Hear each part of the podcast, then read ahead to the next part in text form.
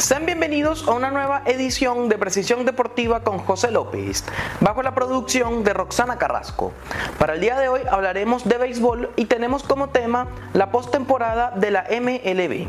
Como bien es sabido, el béisbol de las grandes ligas ya se encuentra en su etapa definitiva. De hecho, ya se están jugando en este momento la serie del campeonato de ambas ligas. En la Liga Americana, los Astros de Houston vienen de dejar en el camino en cuatro encuentros a los Medias Blancas de Chicago haciendo un balance rapidito sobre esa serie, fue bastante dispareja a excepción de un juego que Chicago desplegó toda su ofensiva y pudo vencer al conjunto de los Astros 12 carreras por 6. Sin embargo, el conjunto liderado por José Altuve, Carlos Correa y compañía pudieron ganar de gran manera el juego 4, 10 carreras por 1 y así sellar su quinta participación consecutiva en la serie del campeonato del joven circuito. Yo haciendo un análisis profundo de este equipo, de verdad me quito el sombrero con esta organización. Jugar pelota en octubre contra este equipo es realmente complicado, ganarle un juego de pelota es muy difícil, sobre todo en su estadio, en el Minute Maid Park, al ser un estadio realmente pequeño y un estadio cerrado. Por el jardín izquierdo las dimensiones son bastante cortas, al igual que por el jardín derecho, aunque por este lado del estadio es un poquito más largo y más extenso y es obviamente más complicado de sacar un cuadrangular que por el jardín izquierdo. Pero cuando tú encuentras a peloteros totalmente contagiados de postemporada de la MLB como José Altuve, quien ya está dejando números realmente impresionantes en su carrera, a mí me da la sensación de que todavía es una corta carrera porque no tiene eh, ni siquiera 12 años en las grandes ligas. Altuve debe estar jugando en este momento su séptima u octava temporada, si mal no recuerdo, si mal no está en mi memoria. Entonces eh, está dejando unos números realmente impresionantes. 20 jonrones de por vida, ya igualó a nada más y nada menos que Derek Jeter, un pelotero que le faltó tan solo un voto para ser exaltado del Salón de la Fama de manera unánime, que lo ganó todo con los Yankees de Nueva York, que ganó guantes de oro, estuvo presente en series mundiales, fue MVP en series mundiales y que dejó números realmente históricos dentro del béisbol de las grandes ligas. Con este nombre ya está siendo comparado José Altuve, o al menos en el número de cuadrangulares se refiere. En el caso del campo corto boricua, Carlos Correa ya remolcó su carrera número 55 de por vida en los playoffs, superando nada más y nada menos que Albert Pujols, un pelotero que está cerca de los 700 cuadrangulares, que cuando se decida retirarse de este deporte va a ser casi que con total seguridad un miembro del Salón de la Fama. A mi parecer creo que debería hacerlo de manera unánime porque fue un pelotero totalmente limpio, no estuvo nunca involucrado en el tema de los esteroides y dejó números realmente impresionantes. Con los Cardenales de San Luis fueron sus mejores momentos dentro de la MLB y un pelotero que todavía no está retirado. Está presente en el roster de Los Ángeles Dodgers que ya más adelante vamos a analizar un poquito esa serie de campeonato de la Liga Nacional. Y luego están peloteros que si bien es cierto no son los líderes del equipo, no son esos los principales reflectores van hacia ellos, sino que van hacia José Altuve y Carlos Correa y hablo de Michael Brantley que para mí es uno de los peloteros más elegantes de todo el béisbol siempre toma turnos de calidad, es uno de los mejores swings que tiene el béisbol en este momento, es un pelotero que te puede batear hacia cualquier parte del terreno de juego y es lo que lo hace muy importante allí en el segundo orden de la alineación por parte de Dusty Baker, que por cierto tiene mucho mérito también, el zorro viejo del béisbol Dusty Baker que ya dirigió a grandes organizaciones como es el caso de los Cachorros de Chicago y de los Rojos de Cincinnati. También estuvo el mando de los Gigantes de San Francisco. Luego también está Alex Breckman, que es un pelotero que cubre mucho terreno allí en la tercera base. Defensivamente es muy bueno, tiene muy buen brazo y ofensivamente es muy oportuno. Cuando no está el tuve, cuando no está Correa, Alex Breckman puede dar ese salto de calidad y te puede conectar un batazo decisivo. Y posteriormente está Jordan Álvarez, el cubano que si bien en muchas ocasiones pasa desapercibido, pero es el pelotero más poderoso que tiene en line-up. Y yo comentaba también a un grupo de amigos el caso de Kyle Tucker, un pelotero que ha mejorado muchísimo su bateo. En años anteriores le costaba muchísimo batear, pero ha mejorado mucho en los últimos años y ahora es un pelotero promedio. Te puede batear en una temporada larga unos 270, 280 puede conectar unos 20, 22 cuadrangulares por año y lo que lo hace ser un complemento bastante perfecto en esta poderosa alineación de los Astros de Houston. Pero sin embargo, este equipo tiene una debilidad y es su picheo. Lance McCullers Jr. no va a estar presente en la serie de campeonato de la Liga Americana por una lesión. Eh, se resintió de una vieja lesión que ya tenía a lo largo del año en una de sus aperturas contra los Medias Blancas de Chicago. Framber Valdez no ha tenido su mejor postemporada. De hecho, fue bateado contra los Boston Red Sox en el primer juego. A pesar de que se llevaron la victoria, el dominicano sufrió seis imparables tres carreras, de las cuales dos fueron limpias, tan solo pudo lanzar dos innings y dos tercios, y el picheo del bullpen es una moneda al aire.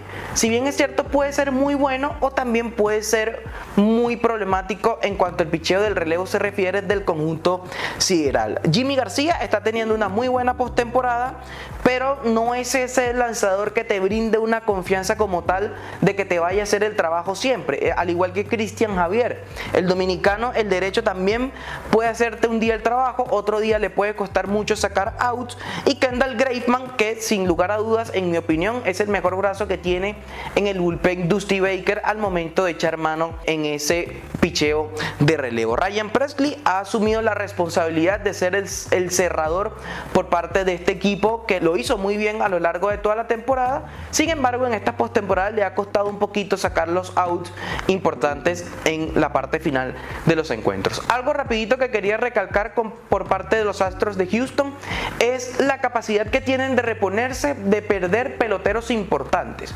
Y eso es algo que yo admiro mucho de esta organización. En el 2019 perdieron la Serie Mundial perdieron a, su, a uno de los as de la rotación que tenían en ese, momento, Jerry Cole, quien firmó un contrato multimillonario con los Yankees de Nueva York. En el 2020 disputaron la serie del campeonato de la Liga Americana, perdiendo en siete encuentros contra los Tampa Bay Rays.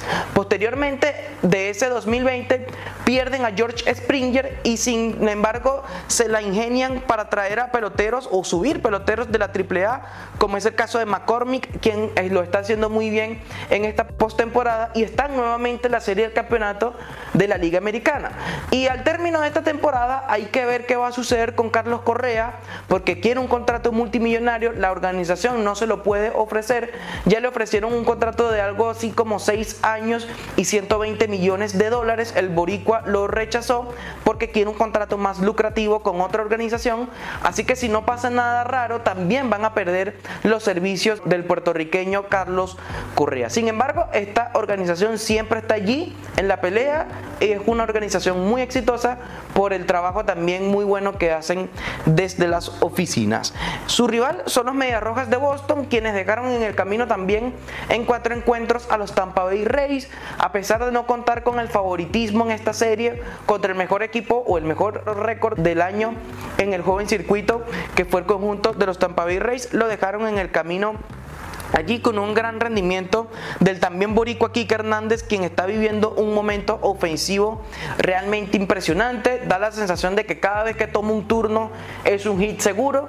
Están con la confianza por las nubes, está rindiendo muchísimo y está siendo uno de los peloteros más importantes de los Red Sox en esta postemporada. A esto se le une Carita, Rafael Devers, que fue el mejor pelotero que tuvo la organización a lo largo de todo el año. Si por cada equipo se entregara un premio de jugador más valioso. En el caso de los Red Sox, sin lugar a dudas, sería el dominicano Rafael Devers, quien tuvo una gran actuación en el segundo encuentro de la serie, que fue triunfo para el conjunto de los Red Sox, nueve carreras por cinco, ya que conectó un jonrón con las bases llenas. Se fue de 4-1 con este cuadrangular, con la casa llena, remolcó cuatro carreras, anotó dos y batea para 333 el antesalista dominicano. JD Martínez también conectó un honrón con las bases llenas, llegó a el promedio de 250, no estaba viviendo un gran momento ofensivo, pero con este cuadrangular deja atrás un mini slump que estaba sufriendo el pelotero allí que en algún momento militó en Venezuela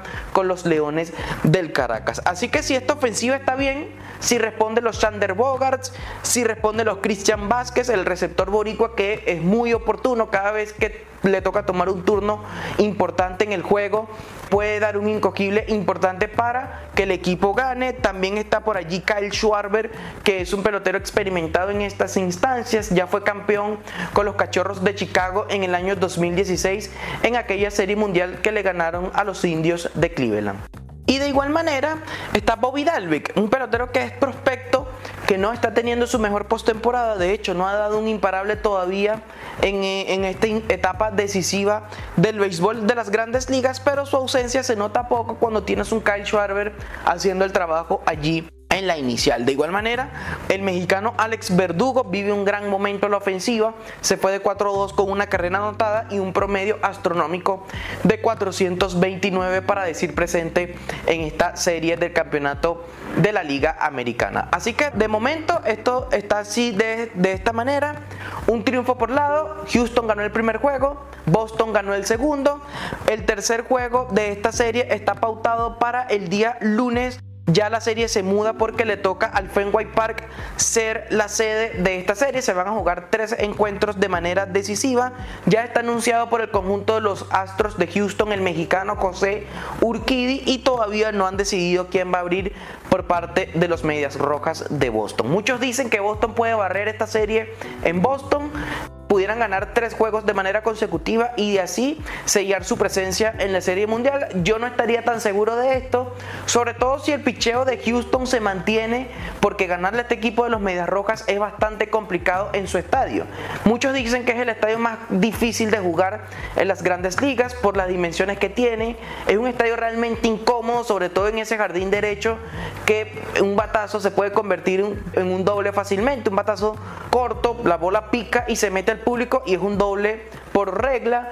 El monstruo verde, a pesar de lo cerca que está en relación al home, al jardín izquierdo, lo que te hace que se sacan muchos cuadrangulares por allí, pero ya superar ese monstruo verde, como le dicen, de más de 5 o 10 metros de altura, es bastante complicado jugar en este parque. Así que yo creo que si Houston mantiene el picheo, y la ofensiva se mantiene oportuna como lo ha estado a lo largo de esta postemporada, veo a Houston ganando por lo menos un encuentro y regresando la serie en su estadio. Ahora, si el picheo no le responde y el bateo de Boston sigue de esta manera, con Devers, con J.D. Martínez, con Alex Verdugo, veo una gran posibilidad de que Boston gane estos tres encuentros de manera consecutiva y sellen su presencia en la serie mundial. Mi pronóstico en esta serie voy a darlo a pesar de que ya está, si se quiera, un poco avanzada, ya se han disputado dos encuentros.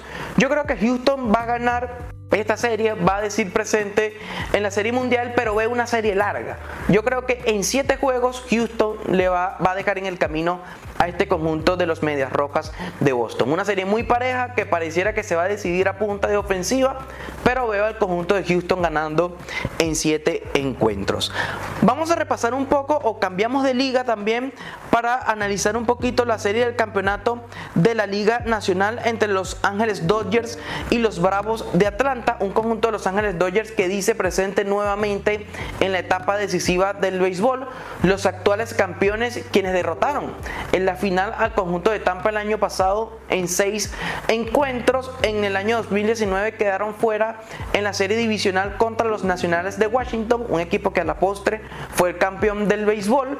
En el 2018 y 2017 perdieron la serie mundial contra los Astros de Houston y los Medias Rojas de Boston respectivamente.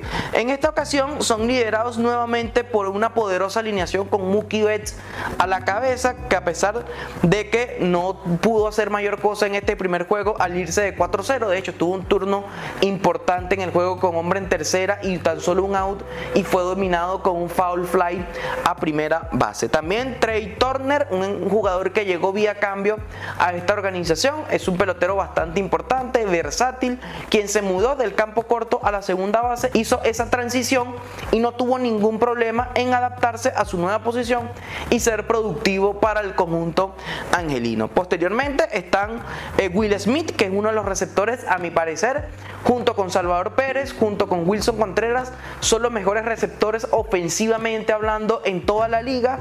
De verdad que este Will Smith es muy bueno bateando, también es muy buen receptor, pero me da la sensación de que bateando es mejor que defensivamente. Y posteriormente están los peloteros de rol, quienes juegan un papel muy importante a pesar de ser jugadores de rol dentro de esta alineación, como es el caso de Chris Taylor, también está AJ Pollock, quien cubre mucho terreno en este jardín izquierdo, y Albert Pujols está cubriendo la baja de Max Monsi, un Max Monsi que no ha podido ver acción en esta postemporada porque en el último juego de la temporada regular se lesionó en el codo y no ha podido decir presente. Si me apuran, me da la sensación de que se pierde toda la postemporada el inicialista que fue muy importante para la organización de los Dodgers a lo largo de todo el año 2021. Yo creo que los Dodgers tienen el enemigo en casa. Y muchos se preguntarán, ¿cómo es eso? ¿Por qué tienen el enemigo en casa?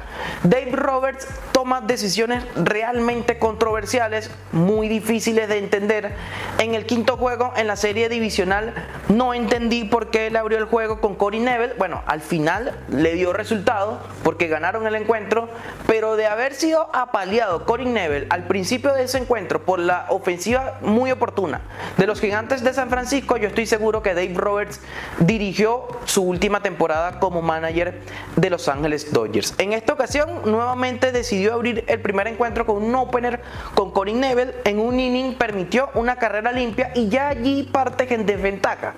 No entiendo mucho esta decisión de abrir con un opener y no abrir con tus abridores habitual. Tiene una muy buena rotación Los Ángeles Dodgers con Julio Urias, con Max Scherzer. Si bien es cierto que Clayton Kershaw se va a perder toda la postemporada por lesión, está Walker Bueller y entonces no entiendo el por qué él decide abrir con opener a, lo largo de toda la serie. Ojo, esto lo estoy diciendo hoy, no es que quiero pegarle a Dave Roberts ni mucho menos. Yo creo que los Dodgers pueden ser campeones nuevamente del béisbol de las grandes ligas, pero esta estrategia del opener a mí en lo personal me cuesta un poco entenderlas y me cuesta un poco asimilarlas porque yo vengo más o, o vengo viendo un béisbol más moderno, un béisbol donde abres con tu abridor, valga la redundancia, de que te puedan lanzar 6 o 7 episodios de manera solvente o que te puedan lanzar 5 innings y allí sí echar mano de tu bullpen.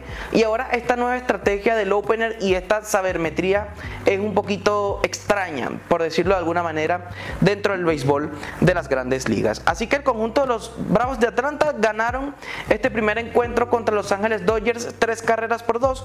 Un conjunto de los Bravos que viene a dejar en el camino a los cerveceros de Milwaukee en cuatro encuentros, a pesar de que no tienen a su principal figura ofensiva y defensiva también, o la principal figura de toda la organización, que es el venezolano Ronald Acuña Jr., quien se lesionó gravemente en su rodilla en uno de los encuentros en Miami, está acompañando al equipo allí desde el dogout, obviamente no va a poder ver acción por lo que resta del año 2021. También perdieron una figura ofensiva muy importante, como es el caso de Marcelo Zuna, quien fue apartado del equipo por temas personales de violencia doméstica, está allí siendo investigado o está en juicio en la ciudad o en el estado de Georgia por este tema de la violencia doméstica y fue apartado por el equipo, ya casi que con toda seguridad no va a haber acción en lo que resta del temporada. A pesar de esto, la gerencia se movió rápido, lograron obtener vía cambio a Jock Peterson, a Edwin Rosario, el boricua que está teniendo un muy buen rendimiento ofensivo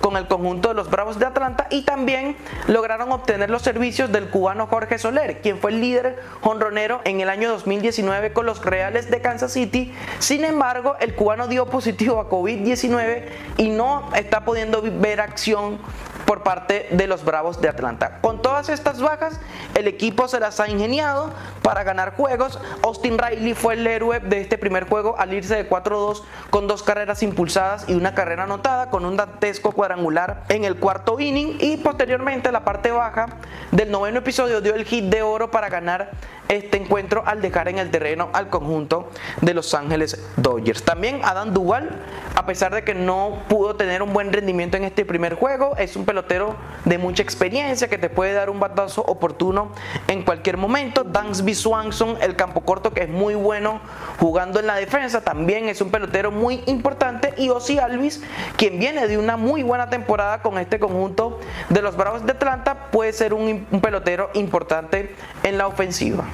Y de igual manera, el inicialista Freddy Freeman, quien es una de las caras de la franquicia una de las caras de la organización, ahora con la baja de Ronald Acuña Jr., él tiene la responsabilidad inmediata de liderar ofensivamente hablando a este equipo de los Bravos de Atlanta. De hecho, están presentes en esta instancia porque en el último juego contra los cerveceros de Milwaukee dio un cuadrangular dantesco por todo el jardín central en la parte baja de la octava entrada ante los envíos de Josh Hader para decir presente nuevamente por segundo año consecutivo esta organización en la Liga Nacional. Voy a dar mi pronóstico también en esta serie, al igual que la serie de campeonato de la Liga Americana Veo una serie bastante larga, va a ser muy pareja de detalles, por lo que les comentaba con Dave Roberts y con el manager también de Atlanta, Brian Snitker, que también puede tomar una que otra decisión controversial, pero también puede ganarle la partida estratégicamente hablando al manager de Los Ángeles. Yo veo, como ya les comentaba, una serie larga. Creo que Atlanta va a pasar en 7 juegos, van a dejar en el camino a Los Ángeles Dodgers, van a tomar desquite en relación al año pasado allí cuando quedaron fuera también en siete encuentros contra Los Ángeles Dodgers, y, pero yo creo que en esta ocasión el conjunto de Atlanta va a seguir en el camino y va a jugar una serie mundial en siete encuentros a Los Ángeles Dodgers. Ya para finalizar, quería dar una noticia que está recorriendo el mundo del fútbol en este momento, sobre todo en Uruguay, ya que está corriendo un fuerte rumor de que el maestro Oscar Washington Tavares estaría siendo despedido de la dirección técnica de la selección charrúa. Esto por los malos resultados que ilvanaron en esta última triple fecha en la que empataron contra Colombia como local y perdieron contra Argentina y Brasil en calidad de visitantes. Perdieron realmente mal o se vieron mal en estos dos partidos perdidos Argentina los goleó, también los goleó Brasil, un nivel futbolístico muy malo que mostró la selección cherrúa y esto es lo que ha llevado a tomar la decisión a los directivos de la Asociación Uruguaya de Fútbol a prescindir de los servicios de el maestro Tavares. Quiero repasar un poquito cómo llegó a la dirección técnica el maestro Tavares a Uruguay. Fue en el año del 2006, en marzo del 2006 para ser exactos, Uruguay venía de quedarse fuera de ese Mundial de Alemania en la que dirigió Juan Carrasco y Jorge Fossati al mando de la selección celeste. De Juan Carrasco tengo la memoria cuando enfrentaron a Venezuela como local y que él saludó al árbitro y le decía ya ganamos, ya ganamos al árbitro principal, tomando en cuenta que Venezuela históricamente es una selección más débil que Uruguay y el resultado final de ese partido fue Venezuela 3, Uruguay 0, lo que mm, se conoce mejor dicho como el centenariazo. Después de ese partido, Carrasco presentó su renuncia al cargo como entrenador de Uruguay y vino Jorge Fossati, quien no pudo meter a la Celeste al Mundial. Fue más como un entrenador interino o de momento para tratar de, llevar a, los, a los charrúas al Mundial y luego se iba, tal como así sucedió porque después ejerció el maestro Tavares. Quien le inyectó un gen competitivo también se benefició de que dieron una generación muy buena de futbolistas, como es el caso de Diego Godín, de Luis Suárez, de Edinson Cavani, Fernando Muslera. También estuvo el Palito Pereira en muchas ocasiones jugando en el lateral izquierdo.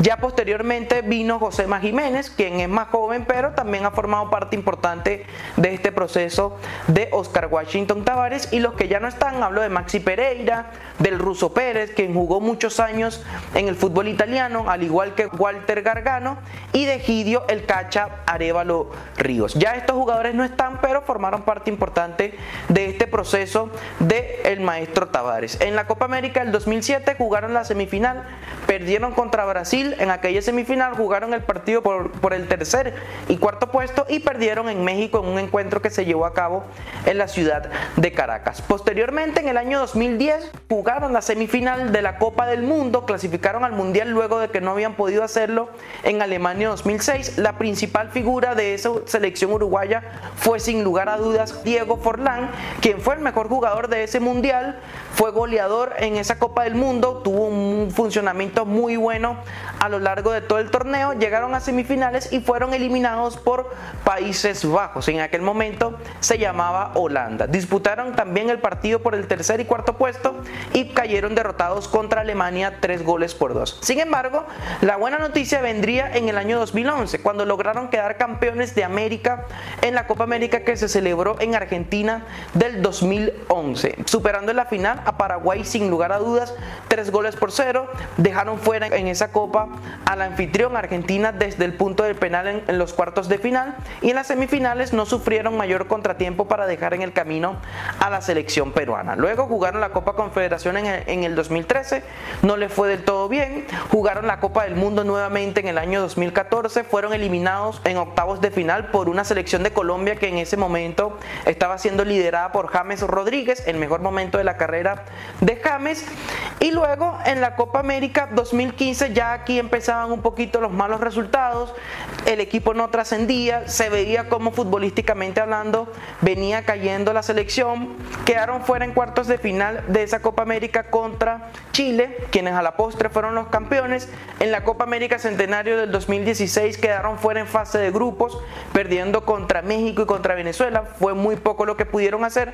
Y a pesar de todo esto que les estoy comentando, de que ya el equipo venía a la baja, lograron clasificar a la Copa del Mundo del 2018 y llegaron lejos. Llegaron a cuartos de final donde fueron eliminados por el campeón Francia. Entonces ya también hay que tomar en cuenta que estos jugadores que les mencionaba anteriormente ya están avanzados de edad. De hecho, ya Luis Suárez está próximo a cumplir 35 años de edad. Diego Godín va a cumplir 37. Cavani va a cumplir también 35.